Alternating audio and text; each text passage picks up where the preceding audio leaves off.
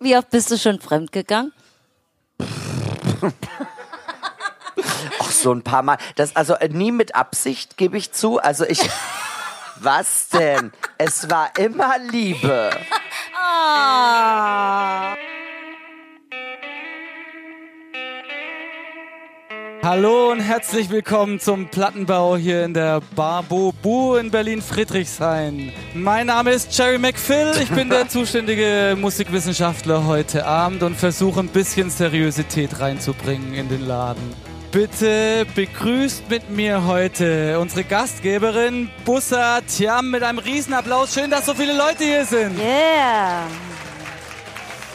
So, ja, schönen guten Abend. Mein Name ist Bussa Tiam. Ich mache Quatsch. Der Jerry McPhill, der steht für das Seriöse. Und ich freue mich sehr, dass wir hier heute unseren Podcast aufzeichnen, den Plattenbau Volume 2. Es ist die zweite Staffel, es ist die zweite Folge mit einer Frau. Sie ist, finde ich, eine Berliner Instanz. Sie ist Sängerin, hat einen sehr großartigen Song, der sich da nennt Ficky Ficky Aua Aua Don't Do That.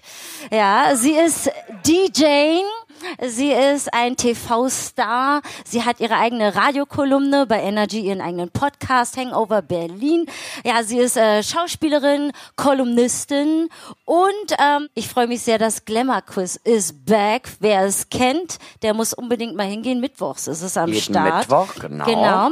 Ihre Partys sind sowieso legendär. Jeder muss auf einer Irrenhausparty in seinem Leben gewesen sein, damit er weiß, wie Berlin funktioniert. Sie ist eine äh, Schriftstellerin. Sie hat einen Roman veröffentlicht vor ein paar Jahren, äh, ihren Debüt dauerläufig. Und äh, sie ist einfach eine wahnsinnig kluge, brillante Entertainerin. Begrüßt mich mit einem großen Applaus, Star Queen Nina Queer. Danke, danke, danke. Ach ja, Nina, endlich sehen wir uns wieder. Du warst ja gerade hier auch äh, bei, für Comedy Central beim Roast Battle. Du bist ja wirklich nur noch unterwegs. Wie war das Jahr für dich? Äh, Das Jahr war sehr anstrengend, aber auch sehr lustig. Ähm, Ich war eigentlich quasi die ganze Zeit on the road. Ne? Ähm, Ich habe äh, unglaublich viel gedreht dieses Jahr. Also ich habe schon mal so vor zehn Jahren so eine Welle gehabt, wo ich total viel gedreht habe. Und dann äh, war ich aber immer betrunken und irgendwann hat sich das rumgesprochen und so. Aber mittlerweile sind überall wieder neue Redakteure und dann darf man auch wieder zurück ins Fernsehen. Ja. Weißt du, wenn die dann irgendwie ausgemerzt sind und zu alt für Pro7 und so, dann darf man da wieder zurück. Ja, also äh, apropos trinken, ähm, es ist auf jeden Fall wichtig, dass wir das trinken, was der Gast hier trinkt. Und das ist bei dir heute Ein Sekt auf ein Eis. Sekt auf Eis. Nina, wie war das für dich jetzt so, aus der Retrospektive sieben, acht Songs auszuwählen? War das einfach und hast du irgendwie... Ach, ja, das war total einfach, weil ich ja ähm, unglaublich lange auch als DJ schon tätig bin und äh, ja irgendwie Bühnenprogramme auch habe und so. Und da hat man natürlich über die Jahre verbind verbindet man mit gewissen Songs gewisse Sachen und äh, gewisse Erlebnisse, Gefühle etc. bla. Und äh, das war relativ einfach. Also ich hätte auch 100 Songs äh, mitbringen können, aber ich habe mich dann mal ein bisschen irgendwie auf, wie waren es, sieben oder so, habe ich mich dann reduzieren müssen. Und ja, also das sind eigentlich schon die, die ich sehr, sehr gerne mag. Mhm. Und hast du, manchmal ist es ja doch so, wenn man dann durch einen Song, durch ein neues Gefühl geht, so am Ende gedacht, ach Mensch, ja, das war auch ein anderes Leben von mir oder eine andere Zeit oder... Nee, gar nicht. Also nee, also ich finde die Lieder, die ich ausgesucht habe, das sind tatsächlich Lieder, die mich über die Jahre begleiten. Also es gibt ja immer mal so Sachen, die macht man irgendwie, was weiß ich, wenn äh, gerade was vom Miley Cyrus in ist, dann macht man das halt irgendwie auch auf der Bühne oder so. Aber dann ist ein Monat später auch schon wieder vorbei. Also es sind tatsächlich lauter Klassiker, die ich ausgesucht habe. Für mich, äh, die mir wirklich was bedeuten und die ich auch wirklich jeden Tag fast höre und äh, die ich total gern habe, wenn man das so in seinem Handy drin hat und diese Shuffle-Funktion und dann kommt eins dieser Lieder, dann wird auch laut mitgesungen. Egal, ob man auf der Straße geht oder nicht, da halten einen ja eh alle für irre. Aber in Berlin fällt das ja nicht weiter auf. Ne? Ja, sehr schön. Dann fangen wir auch gleich mit dem ersten Evergreen an. Und zwar ist es Mariah Carey. das ist schon der erste Fan. Ja. Without You. Ja. Wie bist du zu Mariah Carey gekommen? Ähm, ich mache ja schon seit unglaublich vielen Jahren meine Irrenhausparty und äh, Without You, das war irgendwann mal vor Mhm, danke, das kenne ich. ähm, das war irgendwann mal äh, äh so ein Dankeschön-Lied, weil ich habe das irgendwie als Ballade auf der Bühne gesungen und so als Dankeschön für meine äh, treuen Fans, die immer zu meinen Partys kommen und äh, die ja für einen nicht unwesentlichen Teil meines Einkommens verantwortlich sind. Und da habe ich das so als Dankeschön Nummer gemacht und alle waren total gerührt und haben geheult und ich natürlich auch auf der Bühne. Und seitdem singe ich das jedes Jahr beim Irrenhaus Geburtstag. Im August ist immer Geburtstag.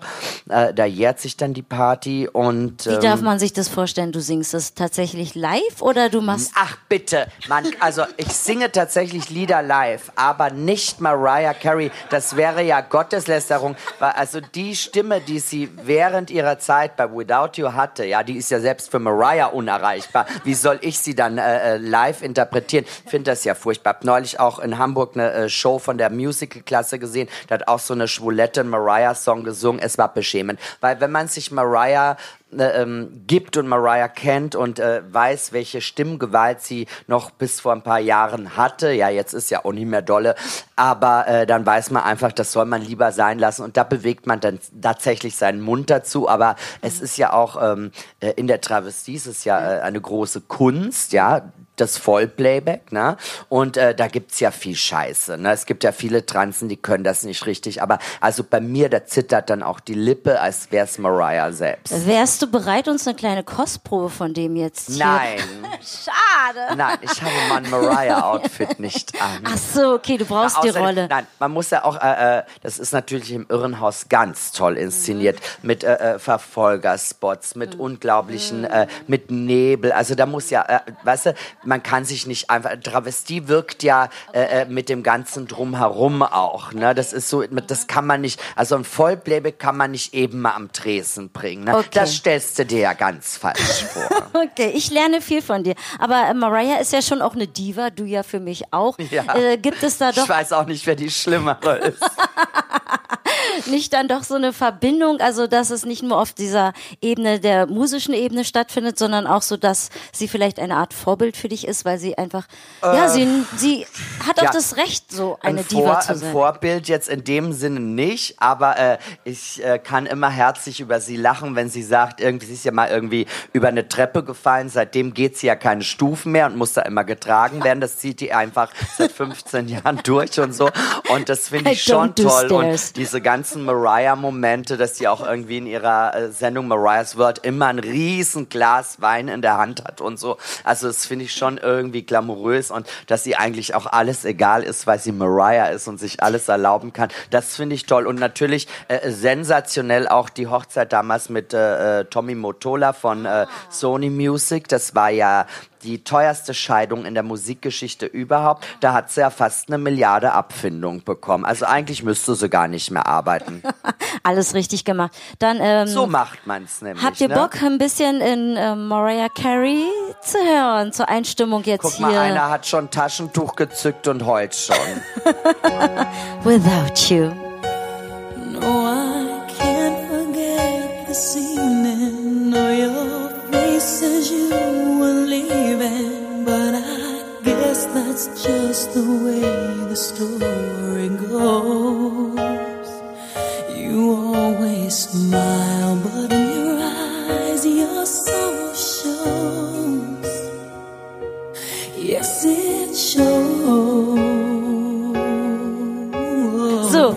Wir kümmern uns jetzt mal hier um unseren netten Jerry McPhill. Er hat ja auch Musikphilosophie studiert und versucht immer einen Bezug zu Elvis herzustellen, beziehungsweise erklärt uns nochmal ein bisschen mehr die Struktur des Songs. Struktur weniger. Der Song ist tatsächlich von 1970 und ist von zwei Engländern geschrieben, von der Band Badfinger, die Paul McCartney damals gesigned hat bei seinem Apple-Label. Und gibt weiß nicht, 180 Coverversionen sind gezählt, wahrscheinlich mehr. Äh, die bekannteste wahrscheinlich die von Harry Nielsen. Und an die Version bekannteste ist natürlich die von Mariah. Was redest du da für einen Unsinn? Die bekannteste ist von Harry Nielsen und an die hat sich Mariah Carey ziemlich eins zu eins gehalten auch. Also die sind beide wahrscheinlich die bekanntesten Versionen von dem Song. Die eine aus den 70ern, die andere eben später. Ja, wann äh, denn nun? War, waren die drei. Ich dachte, du hast es studiert. Nicht, Ma nicht Mariah Carey. Ich versuche die, die, die, die Elvis-Geschichte ist hier ein bisschen schwer. Äh, mit Mariah Carey, da fällt, mir, da fällt mir nicht viel zu ein, außer dass beide Toll. gut verkaufte Weihnachtsplatten aufgenommen haben Stimmt. und die Gewichtszunahme im Alter deutlich. Na, Mariah steigt. ist eine Woche so, eine Woche so. Und ich finde es cool, sie steht dazu. Manchmal. So. Sie lässt sich reinnähen. So, dann kommen wir mal zur nächsten Nummer. Also es ist einfach tatsächlich, muss ich an dieser Stelle schon mal sagen, der einfachste Plattenbau für mich, den ich bisher gemacht habe, weil ich keinen Song vorher, na gut, vielleicht ein, ein oder zwei Songs, aber ansonsten keinen Song vorher mir anhören musste, weil ich sie alle kannte, beziehungsweise sie in unserer Wohnung rauf und runter liefen, dank meiner Schwester. Und der nächste Song tatsächlich sind The Bangles Eternal Flame. Ja, wunderschöner Soft Rock aus den 80ern, 88. Wieso hast du dich für diese Nummer entschieden? Äh, für die Nummer habe ich mich entschieden, weil ich meinen Männern immer gerne beim Schlafen zugucke. Und das ist ja auch der Text, äh, äh, I watch you when you're sleeping. Und äh, ich finde erstmal ist dieses Lied ist einfach eine der schönsten Pop-Kompositionen, die jemals gemacht wurden. Also das ist für mich der perfekte Popsong, äh, der perfekte Liebessong und äh, dann natürlich auch dieser persönliche Bezug irgendwie. Eigentlich ist es ein bisschen krank, wenn man Leuten beim Schlafen zuguckt, aber vor allem, wenn sie dann aufwachen und sich ja, nee, nicht, ne, machen wir Frauen alle, ne, aber die Männer denken immer, wir sind Psychopathinnen, wenn sie aufwachen und sich erschrecken. Weißt du, da sitzt so eine Olle mit einem Make-up vom Vortag da noch am Bettrand und äh, ist schon wieder am Rauchen und glotzt oder so. Also auf jeden Fall äh, finde ich das Lied finde ich wirklich gut. Und die Bangles, äh, äh, das war ja in den 70ern und 80ern, wo ich ja noch gar nicht gelebt habe. Das muss ich mal dazu sagen. Aber Ja. ich habe natürlich mich auch mit äh, äh, Rock und Pop History beschäftigt und ich meine, das war so wie in meinem, als ich jung war, die Spice Girls oder so. Das war die coolste Girlband, die es überhaupt gab. Hinter den Bengals waren alle her. Und ich glaube, Prince hat sie auch alle durchgeknallt, hintereinander durch, ja. Wow. Und dann hat er ihnen diesen Song ähm, Manic Monday geschrieben. Genau. Als Dankeschön für ihre drei Vaginen. Na, dann hören wir mal rein in Eternal Flame und stellen uns Nina vor, wie sie ihre Lover beobachtet. Close your eyes, give me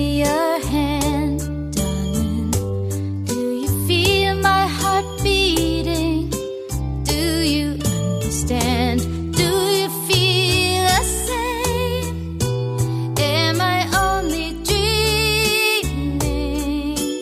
Is this burning an eternal flame? Schon wieder vorbei, schade. Ich habe mir die Bengals jetzt tatsächlich nicht nochmal angehört mit Eternal Flame, weil ich den Song, wie gesagt, ungefähr acht Millionen Mal anhören musste, als Ja. ich acht war oder so. Aber jetzt, wo ich den hier gerade nochmal auf der Bühne höre, die hat Schon einfach auch geil, eine... schon geil, Ja, oder? das, das war mir sowieso klar, aber die hat einfach eine so schöne, warme so eine schöne Stimme. Stimme auch und Mhm. die Art und ähm, ich habe jetzt nochmal mir überlegt, welcher, welcher Mann es wohl gewesen war, den du am längsten morgens beobachtet hast. Das willst du jetzt wissen, oder Ja. was? Der, der hieß Martin. Und was Das hat, bringt hier niemanden was.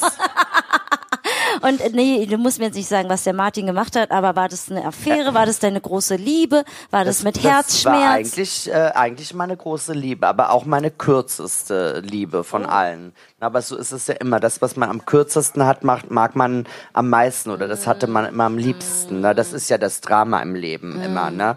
Man denkt immer zu wenig abbekommen, dann bleibt er natürlich in guter Erinnerung. Wäre der acht Jahre länger geblieben, wäre es wahrscheinlich nicht so gewesen. Sehr weise, Nina, sehr, sehr weise. ja, die Realität, oder? Reality Strikes Back. So, kommen wir zum dritten Song. Da muss ich mich ein Ich bisschen hätte, ich hätte noch konzentrieren. was bei denen hier. Ach ja, bei stimmt. Ja, ja, der Musikwissenschaftler muss noch Da habe ich tatsächlich was. Also Okay. da, da habe ich mich auch gefreut, erinnere ich mich an meine Jugend. Das war tatsächlich meine Jugend. Stehblues tanzen. ist er 80er. 15 Jahre älter als ich, wenn das Ich deine weiß- Jugend war. Ja, keine Ahnung. Wann Ja, mindestens, wahrscheinlich sogar 20. Hast dich aber gut gehalten. Dankeschön. Also pass auf, die, äh, wie du schon gesagt hast, die hatten natürlich riesige Hits und auf dem Höhepunkt 88 hat die ganze Band einen Ausflug nach Graceland gemacht. Das Anwesen von Elvis. Das ist seit 82 nach seinem Tod äh, die Pilgerstätte für die Fans. Im Garten befindet sich das Grab von Elvis, geschmückt mit Keramikengeln und daneben steht ein Gefäß mit einer kleinen Flamme. Und auch eine Parfümflasche steht da auch. Äh, Warst du da? nein, das habe ich im Fernsehen gesehen. Priscilla Presley hat da noch Moments hingestellt. ja, weil immer wenn Leute das Grab fotografieren und posten, ist das auch Werbung für ihr Parfüm. Wie schlau kann man sein? Das ist gut. Eiskalt. Pass auf, die Sängerin Susanne Hoffs hat in einem Interview gesagt, wir waren dort im Garten der Erinnerungen und da stand so ein Kästchen, in dem eine kleine Flamme brennt. An dem Tag, als wir dort waren, hat es allerdings geregnet und die Flamme war aus. Dabei ist es doch eine Flamme, die eigentlich immer und ewig brennen sollte. Eine Eternal Flame. Wie auch immer, ich dachte mir jedenfalls, hey, das ist doch ein guter Titel für einen Song.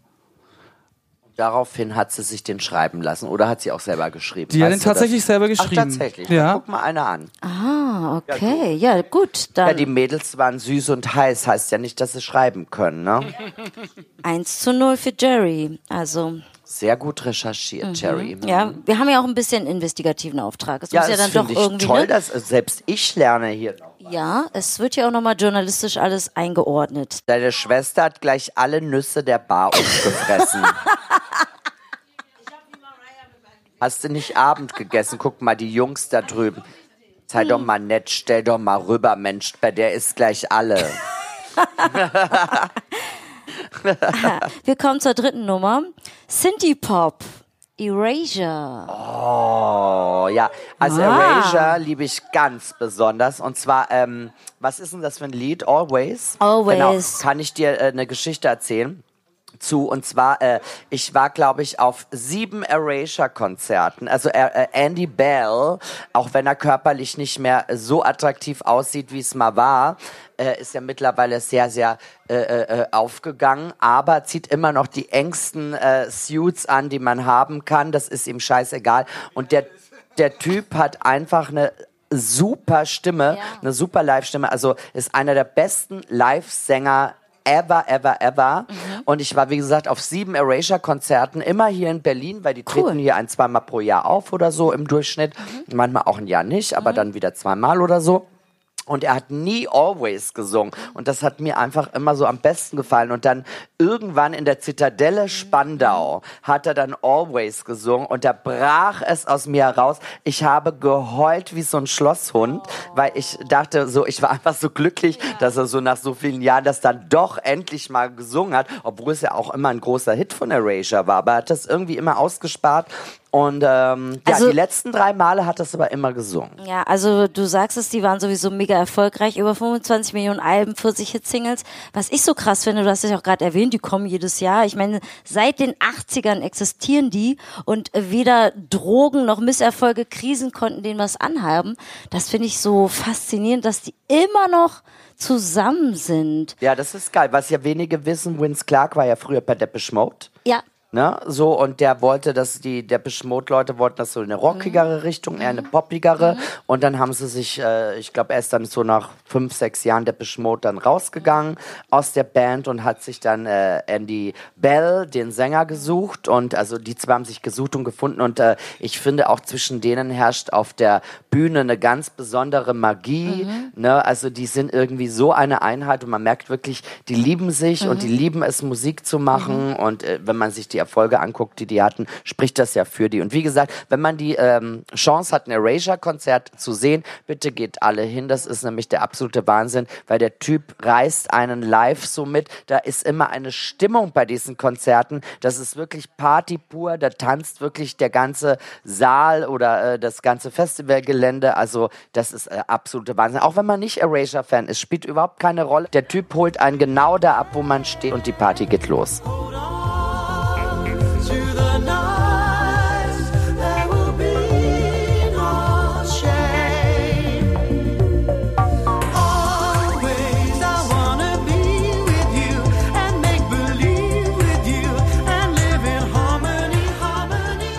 Bin ich ja mal gespannt, wie du da einen Bezug zu Elvis hinkriegst.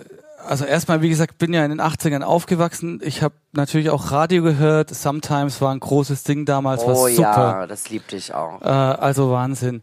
Aber wenn ich den Elvis-Song Can't Help Falling in Love auf Wikipedia aufruf, dann erscheint eine Riesenliste an Coverversionen von Andy Williams über Engel Engelbert Humperdinck, Stylistic, 18s und natürlich UB40. Aber von der Version von Erasure aus ihrem Album Other People's Songs von 2003 Gibt's auch ein Elvis-Cover? keine Spur von dem Song und das völlig zu Recht. Ich hätte nie gedacht, dass es eine noch schlimmere Version gibt als von UB40. Die von UB40 finde ich super. Ach, das ist Erasure hier. Ja, lass mal hören.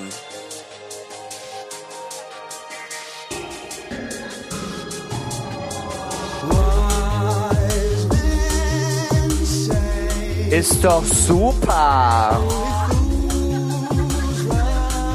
Ich finde die Version schon geil. Jetzt schon. Und er kann super singen, besser als Elvis. Ich finde ja die schönste Version äh, von diesem Song ist äh, von den Pet Shop Boys. Die haben auch eine? Ja, aber sicher. Wow. Ja. Die kenne ich nicht. Aber die ist furchtbar hier. Ich finde es schön. Ich mag aber auch seine Stimme einfach. Seine Stimme ist toll. Der kann ja alles Das stimmt. singen. Also, wir kommen zur ABBA-Nummer, die tatsächlich ähm, kommerziell gesehen ein Flop und zur erfolglosesten Single von ABBA seit 1974 geworden ist. Was ist denn das? Head Over Hills? Yes? Head Over Heels. Ja, aber das ist ein super Song. Also mal, erstens mal muss man mal sagen, das war damals bei ABBA, die hatten ja so große Überhits, ja. Also für ihre Verhältnisse war es erfolglos. Das wäre heute für Coldplay noch ein Mega-Hit, ne? Das muss man ja einfach mal sagen. Und dann ähm, diese, diese Line, die es dann am Anfang gibt von dem Lied, dieses das ist ja äh, in den ähm, äh, Anfang 2000 gab es das auch in einem Haussong, unglaublich erfolgreich gesampelt und so, war eine unglaublich erfolgreiche Hausnummer. Und äh, ich finde den Song, der ist einfach super. Und äh, aber liebe ich deshalb so sehr, weil ähm, ich kann euch einen Film empfehlen, der heißt Muriels Hochzeit, der ist super, ist ein australischer Film und äh, in diesem Film äh, ist Muriel, ist es so eine gescheiterte Persönlichkeit, der irgendwie nichts in ihrem Leben gelingen will und immer, wenn sie Pech im Leben hat und ihr was Schreckliches passiert, dann hört sie einen ABBA-Song und sie hat auch in ihrem äh, äh, Schlafzimmer so ein Banner hängen und da steht drauf, wäre das Leben nur so schön wie ein ABBA-Song. Und das hat mich berührt. Und dieser Film ist wirklich also einer meiner absoluten Lieblingsfilme. Also unbedingt Muriels Hochzeit angucken. Aufgeschrieben. Äh, ganz toll. Muriel's Wedding im Original, ganz, ganz geil.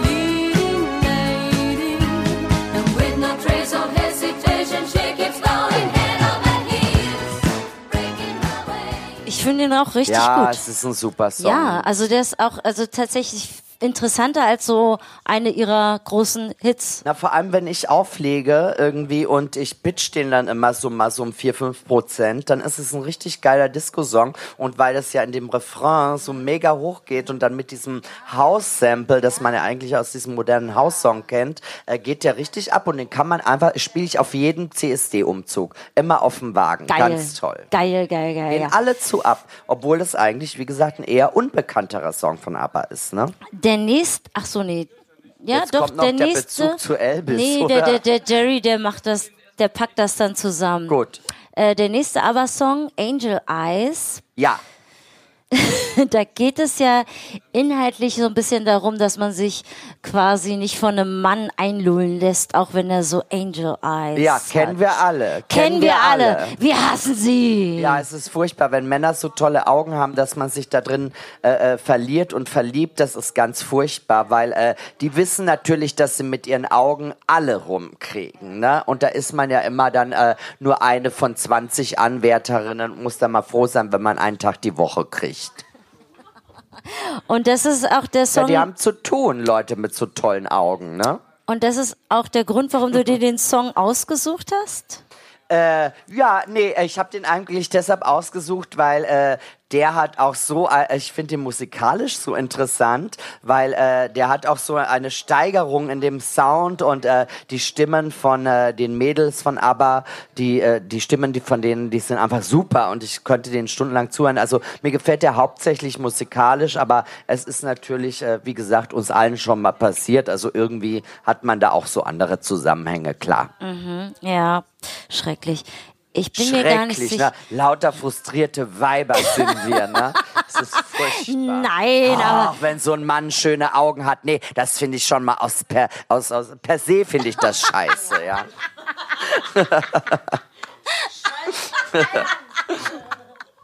Alles schon passiert. Na, wollen wir da jetzt mal Ja, reinhören? wir. Bitte.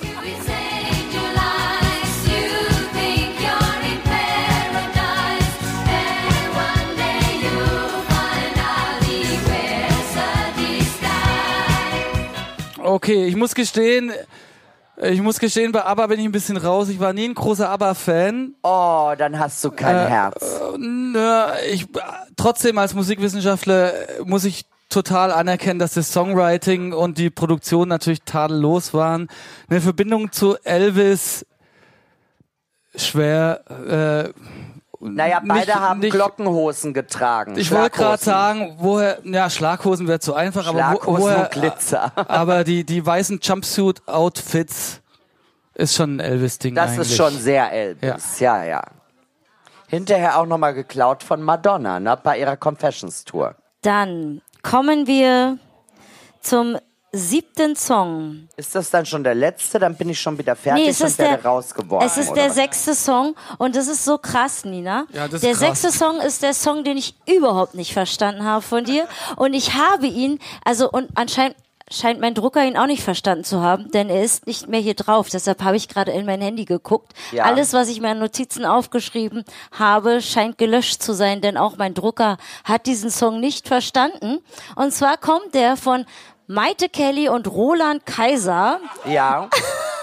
Ja, da braucht man gar nicht zu lachen. Ich werde auch gleich mal sagen, Du, warum ich mir den ey, ausgesucht habe. Nina, it's your show. Warum hast du nicht Nein gesagt? Und ich weiß, alles, was ich mir gemerkt habe, jetzt muss ich sozusagen überlegen, was hatte ich mir aufgeschrieben, ist, dass Maite Kelly quasi wieder dafür gesorgt hat, dass Roland Kaiser eine Renaissance erlebt hat, die er seit 100 Jahren nicht mehr erfahren hat, weil er ist zu einem Internet, zu einem YouTube-Star avanciert. Absolut. Also ich muss ja sagen, dieses Lied hat Maite Kelly tatsächlich selbst geschrieben, ne? also unglaublich. Das ist ja schon mal der absolute Wahnsinn. Und was mir an diesem Lied so gut gefallen hat, ich mag ja neue Schlager überhaupt nicht. Ich mag auch wirklich gerne die Schlager aus den 60ern, 70ern, den 80ern wurde es dann schon ein bisschen komisch.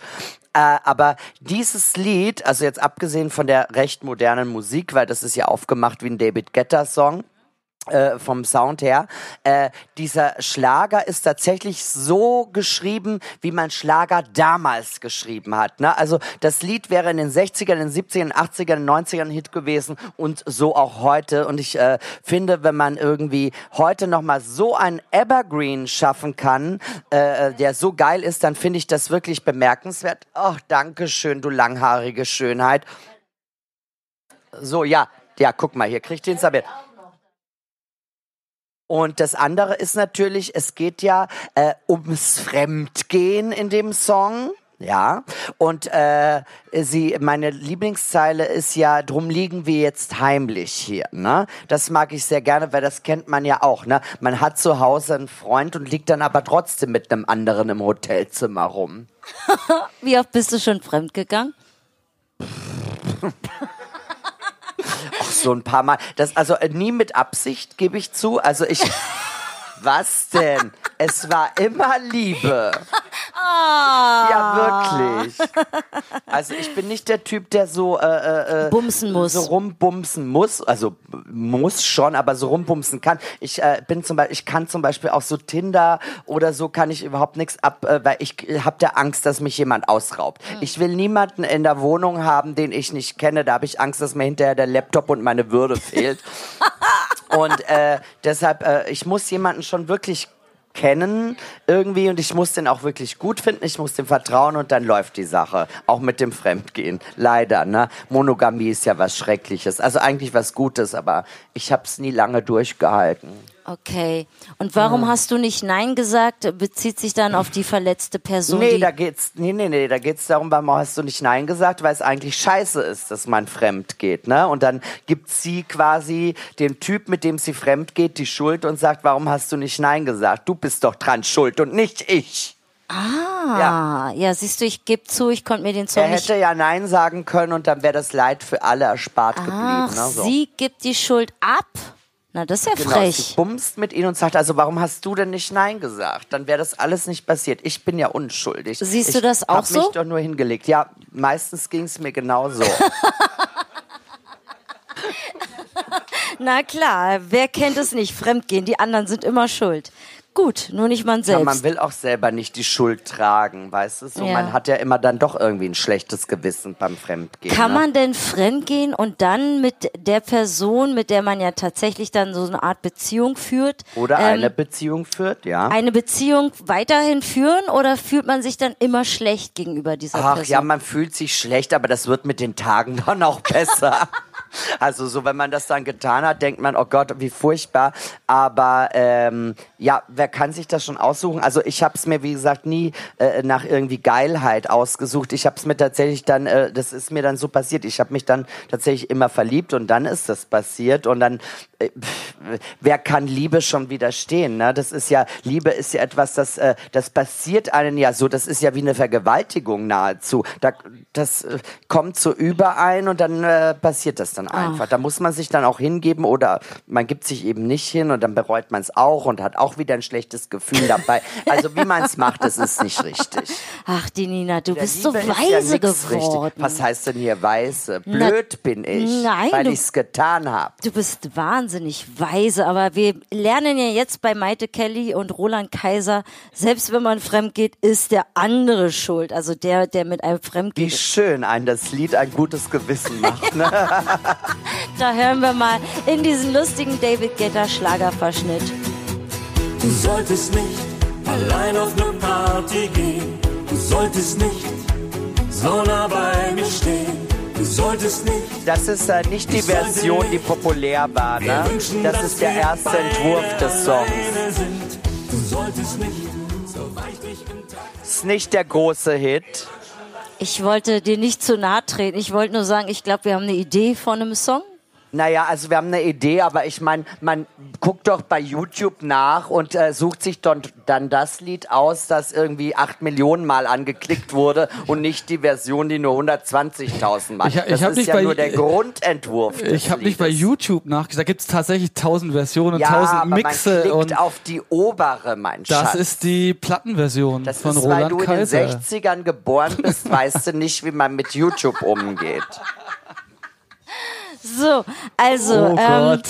Aber das macht ja nichts. Jeder macht mal einen Fehler. also Du hast trotzdem das Recht, weiterzuleben. Danke. ich glaube, ich habe noch nie einen Plattenbau gehabt, wo ich so wenig Fragen stellen musste, weil sie einfach von alleine läuft. Da muss man mal nur einen Knopf drücken und dann Weißt du, das sitze ich hier mit dir, du Schönheit, und einem Typ, dessen Leben auch durch Selbstmord nicht gelindert werden könnte.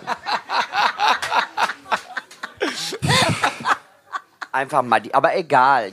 Wie gesagt, jeder macht mal einen Fehler. So, dann, wo ist da der Elvis-Bezug? Oh nee, da, Da bist du ausgestiegen? da bin ich, Roland weil ich Kaiser Roland ist doch Kaiser, der Elvis von der, Deutschland. Ro- Roland Kaiser hat ta tatsächlich Are You Lonesome Tonight als Bist du einsam heute Nacht aufgenommen. Ach du Scheiße. Ach genau, ach du Scheiße, furchtbarster 80er Sound, war auch noch ein Cover von dem Peter Alex, der Peter Alexander hat es auch schon aufgenommen in den 60ern. Ist furchtbar, ich wollte die 1,29 nicht ausgeben und den runterladen, um hier vorzuspielen. Wir können es uns grausam. Verstehe, vorstellen. es war wieder mal ein Geldproblem. ja, genau, so ist es nämlich. Mir wurde angeboten, das Taxi zu bezahlen und dann hast du die 1,90 für Roland Kaiser nicht. Ja, weil ich dir das Taxi zahle. Ja, weil du die bist, die Geld verdient von uns hier oben, Ach, ne? Quatsch. Ja, ja. Na, wer macht denn hier gerade den Rose Battle of Comedy Central? Da kriege ich gar nix. Das mache ich aus Idealismus. Wir können ja mal, weil es ist ja ein Podcast, das wird ja keiner sehen, aber so eine Umfrage. Wer ist schon mal fremdgegangen? Finger hoch. Ja, also alle. Was? Ihr, ihr seid alle Drecksäue. Eins, zwei, drei. äh, we- Alle, alle haben aufgezeigt. Und, und wer Das war schon in Beziehungen und hat so gedacht, ich würde gerne fremdgehen, aber ich trau's mich nicht? Da bin ich aber jetzt enttäuscht bei den Herren hier vorne. Und, und, und wer, wer ist in einer Beziehung und würde niemals fremdgehen und hat auch keinen Bock drauf? Haha, niemand. Doch, da eine, eine einzige. Die So. hat den Schuss nicht gehört. Jetzt, jetzt müssen wir es nochmal für die äh, Hörer finde zusammen. ich aber, für, ja, neu verliebt, das kommt noch alles. Wie lange bist du denn verliebt? Zweieinhalb Jahre, da wart noch mal äh, zweieinhalb Jahre. Ab dem vierten Jahr wird's kritisch, da will man da mal was anderes zwischen den Beinen haben. Nina, möchtest du das jetzt nochmal für die, die das jetzt hören, zusammenfassen? Weil wir hatten ja quasi jetzt hier die Abstimmung per Hand. Ja. Ja, also also, äh, äh, äh, kurz gesagt, jeder ist schon mal fremdgegangen oder würde gerne fremdgehen. Nur eine, die frisch verliebt ist, die einfach zeitlich noch nicht die Möglichkeit hatte. Ja, also die sagt, ich bin so verliebt, äh, ich gehe nicht fremd. Ja, also wie gesagt, wir reden in anderthalb Jahren mal weiter. Da sieht die Sache wieder ganz anders aus. Oh, zerstör nicht Nein, ich das Glück. Zerstören, aber das ist das Leben. Und sei mal froh, äh, äh, wenn das so lange hält. Ich meine, er ist wahrscheinlich schon längst dabei. Tinder und so hat uns Nein, ja... hör doch, Nein, auf. es hat uns doch alles kaputt Nein. gemacht. Doch, ich will da, da wirklich, es Sei ist furchtbar. optimistisch. Ich bin optimistisch. Du weißt, mein Mäuschen, ich gönne dir alles Gute, weil ich weiß, die Liebe ist das höchste Gut der Welt. Ne? Aber äh, äh, ich bin so oft enttäuscht worden, weißt du, wirklich, wirklich. Ich bin eine gebrochene Frau, was das betrifft.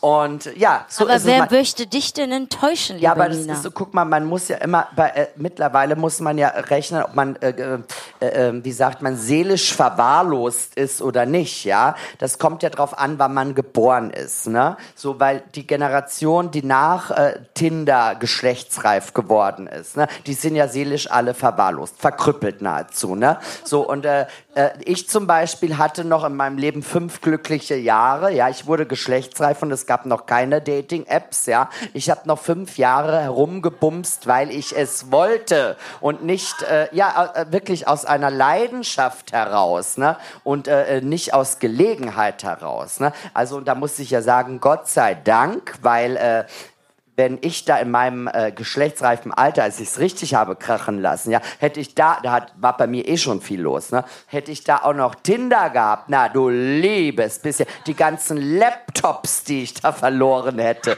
in der Zeit. Also von daher. Ah, okay, ja. Es ist gut, wenn man äh, ein paar Jahre noch ohne Tinder auf dieser Welt gelebt hat. Dann äh, hat man so ein bisschen, äh, ja, so, so vielleicht den Hauch einer Ahnung davon, wie Leben und Liebe wirklich funktioniert. Alles, was äh, danach kommt, ist leider verlorene Seelen. Ne? oh. Ja, So, dann kommen wir jetzt vielleicht tut mir leid, euch alle enttäuscht zu müssen. Ähm, ja, Moment, das ist ja okay. Man muss ja auch manchmal den Schmerz aushalten und dann kommt doch wieder so ein Fünkchen Hoffnung und da kommt jetzt quasi auch, nachdem ich so musikalisch ein bisschen irritiert war, wieder ein Künstler, wo ich natürlich gleich wieder die große Liebe zu dir fühle weil es der Künstler ist, der mich auch ähm, einfach von seiner Art sehr geprägt hat, auch wenn es ähm, merkwürdige Dokumentationen mittlerweile gibt und man nicht genau weiß, äh, ist das jetzt so gewesen? Man muss muss man, das, äh, muss man wie bei Wagner Kü Kunst, Kunst von, von, Personen muss man immer trennen. Ne? Ich meine, guck dir mal an, dann darfst du auch kein äh, Bild mehr von Dali angucken. Das war ja auch der übelste Ficker, den es gab. Ne? Oder äh, ja, nicht nur Dali, also alle Künstler dieser Zeit haben ihre Frauen schlecht behandelt, geschlagen, betrogen, äh, teilweise viel Weiberei betrieben und so weiter und so fort. Ne? Also da trenne ich wirklich Kunst vom Künstler Okay, selber. Ne? dann an dieser Stelle kurze Quizfrage an die Audience. Über welchen sprechen wir? Ja, King of Ja, Pop, sicher, genau. na. Michael Jackson. Epstein. Und Naja, du, ein- ein Vaginalkünstler. War der Epstein. Das Nina. war's dann aber schon. Ne? jeder Satz ein Zitat. Ähm, Liebe Nina, du hast dich für einen Song entschieden, den ich auch großartig finde, den ich liebe, aus dem Jahr 88. Ähm, er wurde für ihn produziert von Quincy Jones. Ähm, der wurde auch für ihn geschrieben. Er hat ihn interpretiert. Ähm, Man in the Mirror. Warum? Weil das auch ein äh, total genialer Song ist. Also ich finde den Text sogar gar nicht so gut, aber äh, die Melodie und äh, Michael Jacksons Stimme zu der Zeit, also das war so perfekt. Also perfekter war es davor und danach nie mehr wieder. Also es ist einfach äh, so eine geniale Komposition. Also ich bin begeistert. Immer wenn ich das Lied höre, kriege ich Gänsehaut.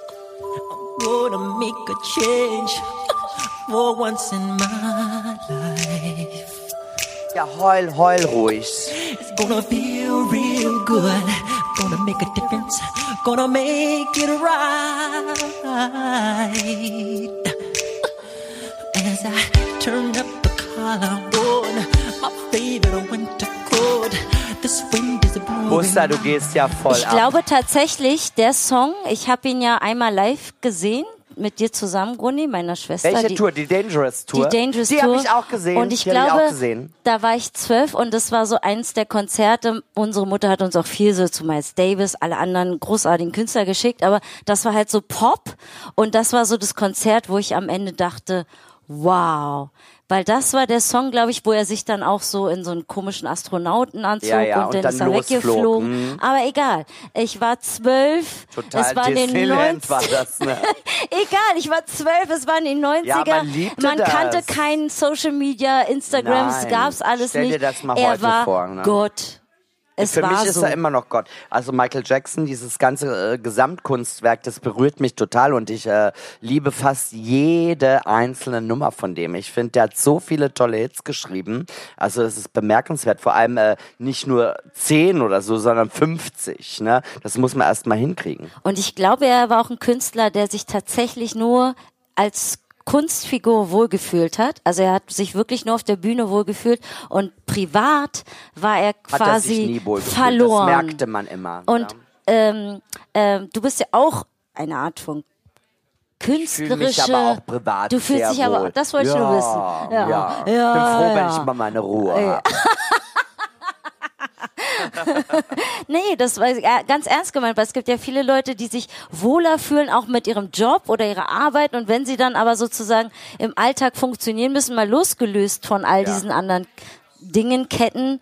Also ich finde das irgendwie, also bei mir ist das so, ich äh, liebe natürlich meine Kunstfigur sehr und fühle mich äh, bei meiner Arbeit immer wohl, aber äh, ich bin da auch tatsächlich mal froh, wenn ich einfach mal drei Tage auf dem Sofa liegen bleiben kann oder so. Ne? Also da fehlt mir gar nichts. Du kennst auch Normalität, in den Supermarkt Ja. gehen und so. Ja, leider. Ne? Leider muss man auch mal in den Supermarkt gehen Die und so. Bettwäsche ich wünschte mir, ich wechseln. wäre Mariah und könnte es auch anders machen. It's aber calming, so weit it's ist es calming. noch I nicht, feel ne? it, I ich feel hätte it. gerne jemanden, der mir morgens den Kaffee umrührt. Nächstes Jahr bist du wahrscheinlich bei den Queen of Ja, Drags dann- oder so. Nein, in Gottes Willen, nur wenn ich Heidi sein darf. Wie ist das?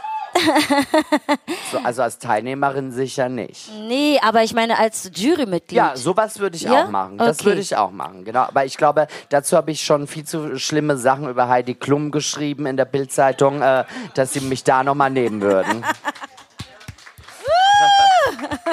Okay, hätten wir das auch geklärt.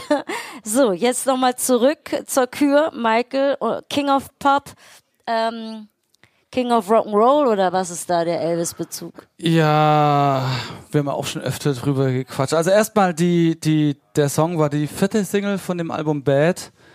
Unglaublich, die vierte Nummer eins in Folge. Also ich Auf auch, einem Album auf, ja, ich ne? würde auch sagen, auf jeden Fall die, die, die beste Zeit, Wahnsinn. Äh, die typischen Diskussionen, was man so hat, wenn man über Elvis und Michael Jackson redet, wer war erfolgreicher, wer hat mehr Platten verkauft, wer hatte mehr Hits, bla bla bla, bester Performer, egal.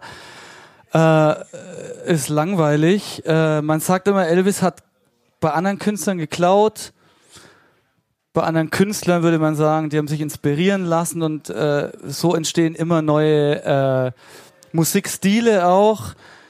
Ich habe auch noch nie gehört, dass Michael Jackson den Songtitel Heartbreak Hotel bei Elvis geklaut hat. Ein Song von Jackson 5, den er geschrieben hat 1980. Wenn Elvis einen Song rausgebracht hätte mit I Want You Back, wird wahrscheinlich heute jeder sagen, äh, geklaut. Aber auch egal, äh, du hast auch schon gesagt, Gunni, klar, Michael hat Lisa Marie Presley geheiratet, warum auch immer. Und das ist auch- der Bezug. Nee, nein, das wäre auch zu einfach. Ist ein Trauriger bisschen. Bezug. Nee, der Bezug ist eigentlich trauriger, glaube ich. Ich glaube, die, äh, die größte Gemeinsamkeit von den zwei es sind wirklich zwei riesige Künstler aus dem letzten Jahrhundert auf jeden Fall. Äh, der eine King of Rock'n'Roll genannt, lebte eingeschlossen auf Graceland, der andere King of Pop, Pop auf seiner Neverend Ranch. Ranch. Äh, beide hat der Ruhm, so wie Bussa du auch gerade gesagt hast. Also ich glaube, die haben sich beide wohler gefühlt zu singen, als ihr privates Leben zu leben mit dem Manager im Hintergrund bei dem einen, mit dem Vater im Hintergrund bei dem anderen vielleicht. Ähm, auch dieses Ausmaß an, an, an Popularität wird wahrscheinlich auch nie wieder von irgendjemandem erreicht werden können, was die beide leben mussten. Ähm, und das hat die meiner Meinung nach wahrscheinlich wirklich privat auch ein bisschen eher vereinsamen lassen, so wie du das auch schon angesprochen hast. Eher, eher traurig, finde ich. Beide konnten wirklich kein normales Leben, Leben führen. Keine normalen sozialen Kontakte waren möglich und ich glaube nicht, dass man das dann ein glückliches Leben nennen kann. Der eine starb völlig verfettet in seinem Graceland. Der eine, der eine völlig fett, der andere völlig dünn. Der andere, völlig, der, der andere völlig abgemagert und eigentlich nicht wiederzuerkennen von dem, was er mal war. Eigentlich eine, eigentlich eine, eine traurige Gemeinsamkeit von den zwei äh, sehr großen Künstlern, ob man die jetzt mag oder nicht, äh, ob, äh, sind beide wahrscheinlich die, die, die größten, populärsten Sänger, die es jemals geben wird. so sehe ich es auch, mein Schatz. Ja, Da bin ich froh. sie, sie mögen sich doch am Ende, Nina und Na, Jerry ich mag McPhil. den total. Ich weiß nur alles besser. So, das macht aber, er kann ja auch mal was von mir lernen. Wir sind bei der letzten Nummer und zwar kommen wir zu einer großartigen Balladen-Rock-Pop-Nummer. Da war ich auch, glaube ich, zwölf oder so, als ich da das Video gesehen habe. Damals war ja noch MTV riesig. Man, Riesig. man, man hat quasi vor dem Fernseher drauf, ja, vor dem Fernseher drauf Man muss sagen, gewartet. das war auch eine Zeit, in der Musikvideos noch kleine Filme waren. Ja. Ne? Richtig aufwendig. Da hat jedes Video eine, da hat jedes Video eine Million gekostet. Aber deshalb habe ich es mir nicht ausgesucht. Ich habe es mir ausgesucht, weil ähm, ich finde, äh, ich konnte in, da war ich wirklich sieben oder acht oder so, und ich konnte was gibt's da zu lachen? Das ist leider die, oh Gott sei Dank die Realität.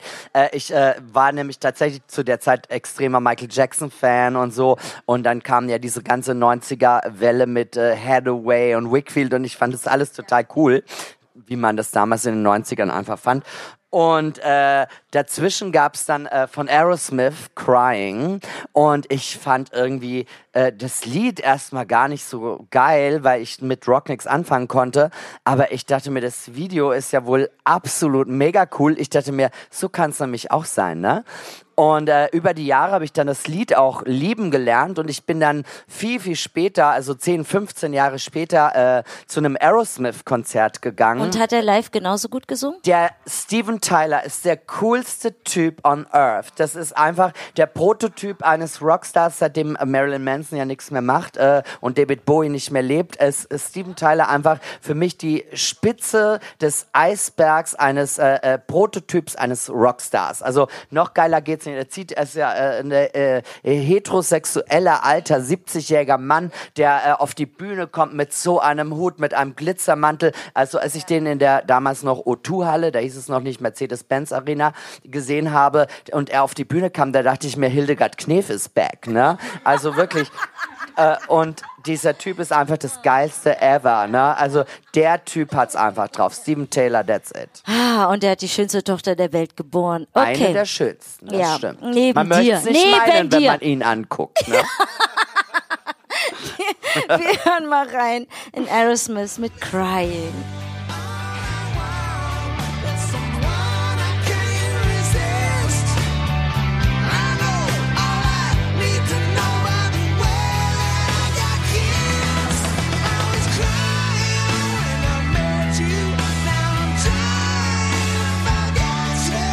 Also ich finde ja, äh, das ist ja einer der, der größten Münder der Rockgeschichte. Ne? Also da äh, ich glaube, äh, äh, das letzte Da Mal, als ich so einen Mund gesehen habe, wie von Steven Tyler war, als ich eine Jacques Cousteau-Doku gesehen habe. Weißt du, wenn da nachts so, eine, so ein Fisch kommt, der einen irgendwie in der Tiefsee auffressen will.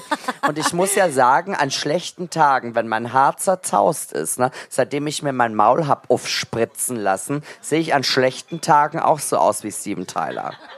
Aber du hast es ganz dezent gemacht. Ganz, das sieht dezent, perfekt ganz natürlich. aus. Perfekt. Das war mir ein Anliegen bei meinem Chirurg zu Ja. sagen, mach es natürlich. Ja, ist perfekt. Sehr perfekt. Gut, dann kommen wir von diesem großen Mund äh, zu Jerry McPhill und äh, seiner Suche nach Elvis. In dem Fall relativ einfach. Joe Perry, der Gitarrist, äh, der die Ist so Songs alt, dass er früher schon bei Elvis der, gespielt nee, hat. der die Songs zusammen mit Steven Tyler schreibt, hat gesagt äh, äh, in einem Interview 2006, was sind seine favorite music artists, Jimi Hendrix und Elvis. I love Elvis. It's not just the music, it's what he accomplished and what he did. Probably the most important thing he did was bring black music to white ears. Bla bla bla. Äh, er sagt, äh, there were certainly other rockers, but they sounded white. That's why he scared the shit out of people when he was coming around. People were expecting to see a black dude singing, like I said, the right voice at the right time to do that. Den ganzen Wikipedia-Auszug hat das sich ausgedruckt. Das ist nicht Wikipedia, das ist aus dem Goldmine Magazine Ja. von Ah, 2006. guck Du. Jerry's doing his homework.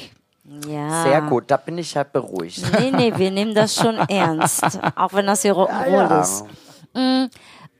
Und hast du das Gefühl, Nina, du hast die Songs jetzt nochmal anders gehört? Oder hast du noch Nein, ich höre die immer auf die gleiche Art und Weise. Es sind alles Lieder, die ich über alles liebe und die Mhm. ich äh, jeden Tag genauso höre. Ich finde es toll. Naja, aber weil wir ja schon noch mal ein bisschen intensiver dann über zum Beispiel Fremdgehen oder andere lustige Weisheiten von dir gesprochen Ja, aber daran haben. denke ich ja auch immer, wenn ich die Lieder höre, Ach so, weißt du? okay, das ändert ist für ja, dich nichts ändert ja Neues. meine Denkensweise Okay, überhaupt nicht. Ne? okay. Also diese Songs sind, stehen für mich äh, für irgendetwas Bestimmtes Mhm. und äh, damit verbinde ich die immer und das spielt für mich keine Rolle, ob ich die nachmittags im Park höre oder jetzt hier auf der Bühne oder was wir dazu noch zu sagen haben. Mhm. Okay. Genau das gleiche könnte ich auch irgendwie meinen Hund erzählen oder so, ne? Ja, der dir auch sehr wichtig ist. Ja, ja, der Also- auch Aerosmith mag. Was ich auf jeden Fall bei diesen, äh, ich glaube, acht Songs waren es jetzt insgesamt, ähm, bemerkt habe, ist, du hast einen nicht nur sehr großartigen Popgeschmack, sondern das sind auch wirklich perfekt komponierte Songs. Das sind großartige Sänger auch und Ich habe einen Sängerinnen. sehr guten Geschmack, das stimmt. Und Nina, hast du dich auch wohl gefühlt? Ich habe mich sehr wohl gefühlt. Ja? Also das ist ja hier in diesem äh, in dieser Bar, die ja angerichtet ist wie ein kleines Theater, ja, Ja. finde ich wunderbar. Also Ja. ich würde ja gerne wiederkommen. Ja, Nächste gerne. Woche gleich wieder. Ich habe Zeit. Du hast gar keine Zeit, aber sie ist großartig. Du bist intelligent, Genau. du bist einfach ein Herzensmensch, egal wie st- danke. Ja, doch. Du bist Das einfach, du bist einfach, finde ich, eine sehr starke Person und alles, was dir so entgegenfliegt, wahrscheinlich auch immer an irgendwelchen äh, Kritiken von irgendwelchen Menschen, weil es gibt immer, wenn es, äh, wenn jemand aufsteigt, dann gibt es Neid und dann gibt es Kritik und damit musst du dich auseinandersetzen. Du bleibst stark, du bleibst schön. Das prallt an mir ab wie an einer Teflonpfanne. Ja, perfekt. Unsere großartige Nina Queer. Dankeschön für den schönen Abend. Dankeschön. Danke. So, war unsere zweite Episode des Podcasts Plattenbau mit unserer wunderbaren Her Majesty Nina Queer. Abonniert unseren Podcast, wenn er euch gefallen hat, dann kommentiert das Ganze auch auf allen Plattformen, die für euch bereitstehen. Ich freue mich schon auf die dritte Ausgabe, dann mit MC Fitty. Checkt das, den Podcast, den Plattenbau mit mir, Bussatjam und dem wunderbaren, zauberhaften Jerry McPhill.